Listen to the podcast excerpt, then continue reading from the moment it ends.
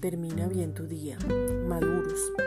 La madurez no viene por la edad, la experiencia o tu conocimiento.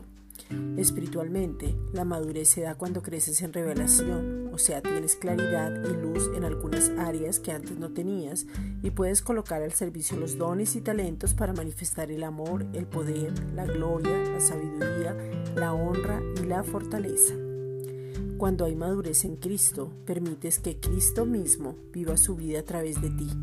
Dejas de mirarte tú mismo, dejas a un lado todo orgullo y empiezas a caminar en el Espíritu de tal manera que eres transformado en su misma imagen. La madurez no es una carga o meta, es una revelación de su amor sobrenatural e inagotable sobre tu vida y de lo que Él puede hacer a través de ti.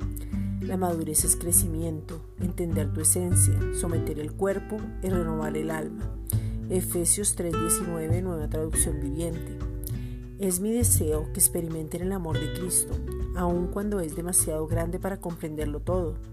Entonces serán completos con toda la plenitud de la vida y el poder que proviene de Dios. Esta es una reflexión dada por la Iglesia Gracia y Justicia.